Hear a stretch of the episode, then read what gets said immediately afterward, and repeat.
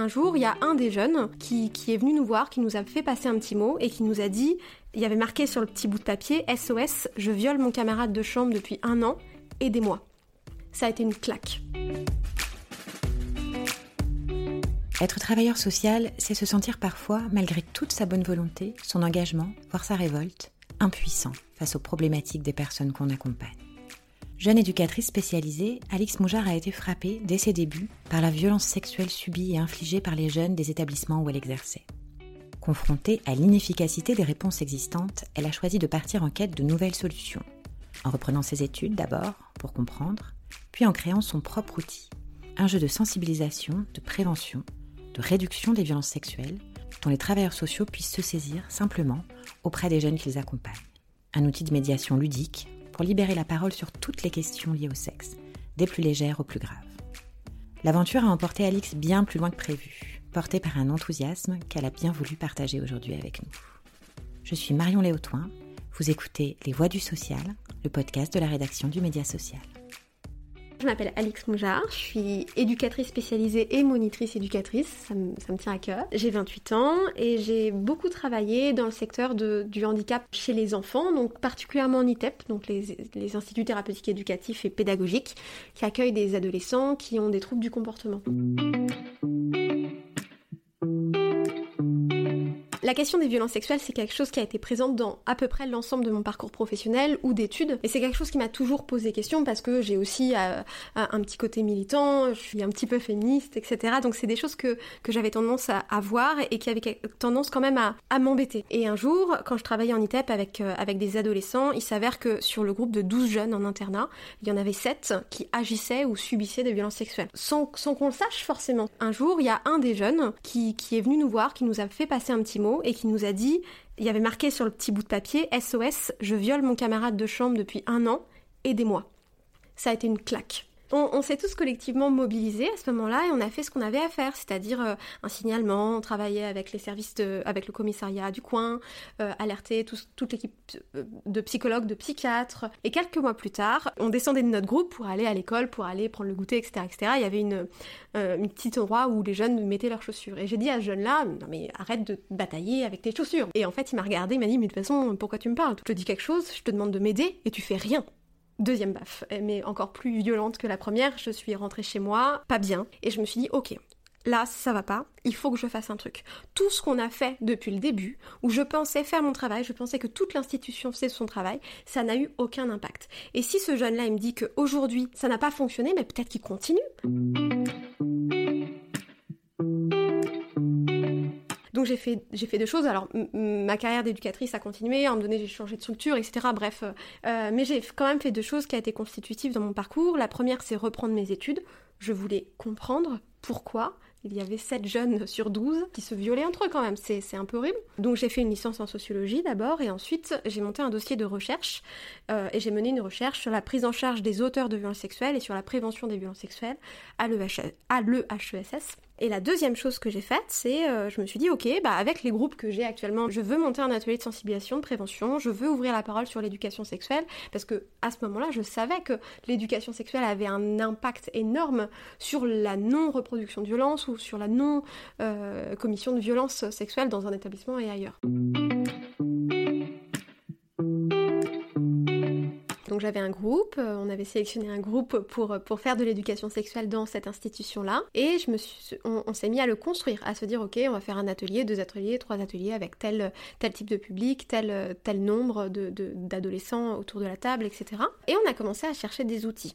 Et là, le vide intergalactique, non pas vraiment, j'exagère un petit peu, c'est pas totalement le vide, mais ça ne, ça, ça ne répondait pas du tout à mon besoin, ce n'était pas du tout mes valeurs. À ce moment-là, les outils que je voyais, c'était très bleu garçon, rose fille, par exemple. Donc, ce qui ne correspondait pas à, mon postulat. C'était très, bah en fait, je vais vous expliquer la vie, vous, adolescents qui ne savez absolument rien. Pas du tout, mais pas du tout. Ils savent mieux que nous sur plein de sujets. Enfin, avec ce, positionnement d'adulte sachant où on va leur expliquer des choses. Moi, c'était pas du tout mon, postulat de départ et je voyais très bien que ça fonctionnait pas. Ou encore, comme mon objectif c'était quand même de prévenir les violences sexuelles, en fait, dire, je sais pas, violer c'est pas bien, ça ne marche pas en fait. Juste, ça n'a aucun impact. Comme je trouvais pas euh, ce qui nous convenait à ce moment-là, on s'est dit, bah ok, Zou, on va créer un outil. Et on l'a créé avec les jeunes. Et ça, c'est vraiment quelque chose de très très très important. Ce jeu s'appelle Séducu. Le début du mot séduction, la lettre Q, comme ça on est très clair, euh, mais ça évoque aussi s'éduquer, sudoku pour l'aspect jeu. Donc, euh, donc ça, ça, a beaucoup de sens pour nous et c'est évidemment les jeunes qui ont choisi ce nom absolument formidable et impactant pour le coup. Et ce jeu c'est un escape game, c'est un, un, outil d'expérimentation, de simulation sur des, cartes, sur des cartes de jeu.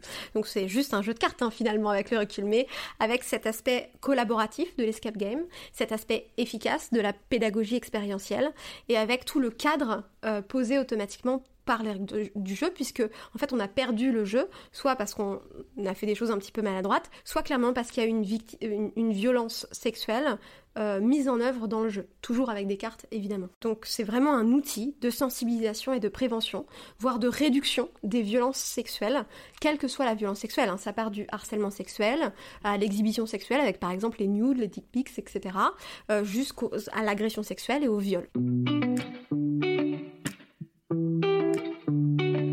La ludopédagogie, il y a plein de leviers qu'on utilise qui sont extrêmement efficaces. Déjà, les jeunes ont envie d'être là autour de la table. Et quand on va parler de sujets aussi compliqués, euh, c'est quand même très important de se dire ok bah on, va jouer à un jeu, euh, on va parler de drague et pas forcément je vais vous expliquer comment mettre un préservatif. Mais ils n'ont pas forcément envie de venir systématiquement quand c'est ces sujets-là. Donc le plaisir d'être ensemble c'est quelque chose d'important. La libération de la parole, c'est vraiment un des leviers génial dans la ludopédagogie, c'est qu'on est autour de la table, autour d'un outil de médiation. Tous les professionnels du travail social utilisent tous les jours des outils de médiation, donc euh, on, connaît, on sait faire. Et là, le jeu, bah en fait, c'est jamais moi qui parle, c'est la carte, c'est le, le personnage qui s'appelle Bob. Bref, c'est jamais moi. Et d'ailleurs, en tant que professionnel, c'est pas non plus moi qui parle, c'est le jeu. Ça s'organise aussi très très facilement. Hein. Un atelier de sensibilisation, bah, c'est une heure, une heure et demie. Quand on a un outil qui rentre de dans ce cadre-là, c'est quelque chose de vraiment important.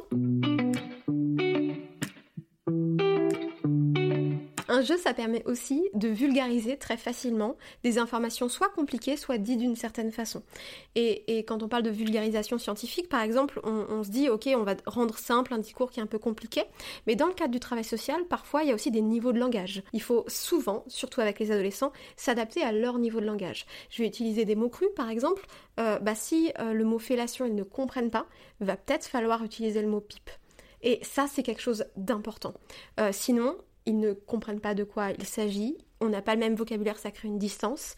Bref, utiliser les vrais mots et être autour d'une table avec ce jeu qui fait médian, parce que c'est pas forcément facile à assumer pour un professionnel, c'est extrêmement important et cette vulgarisation est permise par le jeu. Le jeu a aussi ce, point super positif de cadrer automatiquement les relations. C'est-à-dire comme quand on joue au foot avec des adolescents un petit peu turbulents, le fait que dans les règles du foot, il y a des cartons rouges et des cartons jaunes, c'est extrêmement facilitant pour l'éducateur spécialisé ou le professionnel de l'accompagnement X qui est là. Euh, voilà, c'est pas moi qui fais les règles, c'est les règles du jeu. Et bah avec les jeux de société, c'est exactement la même chose.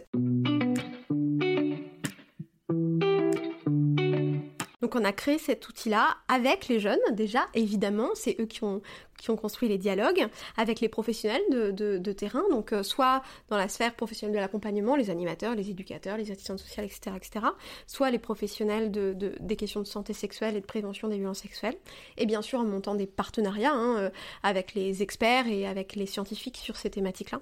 Donc c'est vraiment euh, de l'intelligence collective.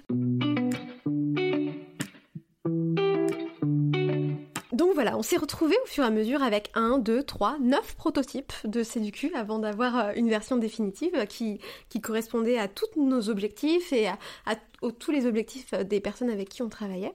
Euh, sauf que bah un jeu de société, il faut l'imprimer, donc il faut des sous, des budgets. On a fait un financement participatif. Euh, qu'on a réussi, mais, euh, mais par miracle peut-être, parce que moi je suis éducatrice spécialisée à l'origine, donc j'avais aucune euh, compétence en communication, en finance, etc. Sauf qu'une fois qu'on a un produit imprimé, qu'on a réussi ce, financement participatif, qu'on a un objet à vendre, en fait il nous faut une, une structure juridique, parce qu'en France on n'a pas le droit de vendre des produits sans structure juridique. Donc j'ai déposé mes statuts, et puis en fait, sans m'en rendre compte, j'étais devenue directrice d'une start-up. Je tiens à préciser que je n'ai pas fait exprès. Je n'avais aucune conscience de dans quoi je m'embarquais. Et ça a été vraiment une étape de franchie après une autre, puisqu'une fois que j'avais un jeu, en fait j'ai été contactée par les hôpitaux de Paris pour en éditer cinq autres. Non mais mon Dieu, attendez, je rappelle que je suis éducatrice spécialisée. Donc là, il a fallu très vite monter en compétences. Donc tout ça s'est fait un petit peu dans ce blooby boulga, disons, en, montant en compétences un petit peu par-ci, par-là, et surtout en m'accompagnant de plein de gens formidables. D'ailleurs, m'accompagner de plein de gens formidables, ça a été vraiment le cas pour Séducu, mais le cas aujourd'hui, puisqu'aujourd'hui, les éditions Déclic, donc qui est notre start-up à impact, euh, on est tout un réseau de professionnels de terrain avec des enseignants, des psychologues, des, animateurs, bref, plein de gens issus du terrain qui ont une expertise supplémentaire euh, très forte sur les différentes thématiques qu'on aborde et qui animent, co-animent des parties partout en France et en Belgique et qui forment les professionnels à utiliser nos outils sur plein de thématiques différentes vraiment très clair quand on regarde l'impact de Sédugu, quand on évalue le fait que ça change vraiment les comportements des, adolescents, c'est qu'il marche d'autant mieux quand il y a une relation de confiance, quand il y a une proximité entre l'intervenant, entre celui qui anime la partie et entre le public qu'on essaye de décliquer.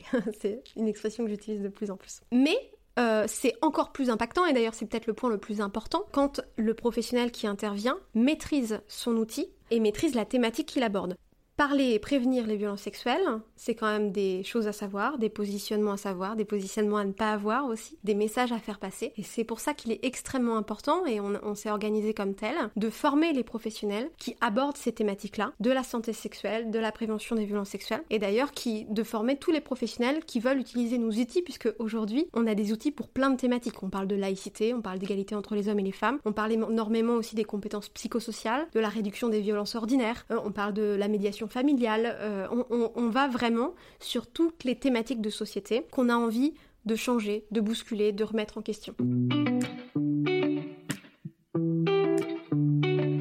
Aujourd'hui, on est un réseau. On est un réseau avec plein de professionnels de terrain partout en France et en Belgique. On n'a pas du tout de difficulté à trouver des gens absolument géniaux qui sont des professionnels de terrain et qui ont fait évoluer leur carrière à un moment donné, qui ont un diplôme universitaire, une expertise particulière, qui sont investis dans des, dans des associations militantes, etc. Et ça, il y a des centaines de personnes comme ça. Des professionnels qui ont un ancrage, qui savent de quoi ils parlent parce que ils vivent le terrain depuis des années et qui ont aussi un fort ancrage territorial parce qu'en fonction des territoires, en fonction des partenaires de chacun, des, publics de chacun, il va y avoir des enjeux différents. Ce, réseau des clics, il intervient, euh, mais il crée les outils aussi, euh, puisque plusieurs cerveaux valent mieux qu'un et donc on est tous autour de la table pour créer des nouveaux outils. Ça nous permet aussi de visibiliser ce qu'il se passe sur le terrain. On a deux gros impacts. On a l'impact de nos jeux puisque l'objectif c'est de changer les comportements grâce à nos jeux, à nos animations, à nos formations. Et on a un autre impact, c'est de valoriser les professionnels de terrain, à la fois dans la visibilité, mais aussi les valoriser en termes de rémunération puisqu'il y a, y a vraiment possiblement ce décalage entre le faible euh, niveau de rémunération des professionnels. Donc ça, c'est vraiment quelque chose de très très important. Et donc ce réseau des clics, il est là pour ça. Les valoriser lors de webinaires, les valoriser lors d'événements, les valoriser en augmentant leur présence dans les médias, bref, les valoriser en termes d'expertise et aussi de les rémunérer, puisque évidemment, quand ils interviennent euh, pour faire des formations, des animations, ils sont payés et euh, bien payés. La valeur financière, c'est aussi la valeur qu'on octroie aux personnes. CDQ a été créé il y a presque 4 ans maintenant. Euh, et aujourd'hui, on a sensibilisé près de 20 000 jeunes. Donc euh, c'est quand même une jolie fierté juste sur un jeu. Aujourd'hui, on a formé près de 500 professionnels et on a du coup réussi à déployer tout un réseau. On est tous réunis, on est tous militants, on a tous envie d'avancer et de bousculer ces thématiques de société. Et on va le faire. Vous venez d'écouter Les Voix du Social cet épisode a été conçu par Marion Léotoin, rédactrice en chef long format du Média Social, et réalisé par Diane Poupeau, journaliste au Média Social. Si vous l'avez aimé, n'hésitez pas à nous le dire et surtout à le partager autour de vous. Et si vous souhaitez à votre tour faire entendre votre voix pour témoigner de votre parcours, mettre en lumière une action, vos pratiques, raconter une rencontre, surtout n'hésitez pas à nous faire signe en nous écrivant à l'adresse suivante le média social at édition au pluriel, législative au pluriel.fr. À bientôt pour un prochain épisode et d'ici là, suivez toute l'actualité des acteurs du social sur notre site www.lemediasocial.fr.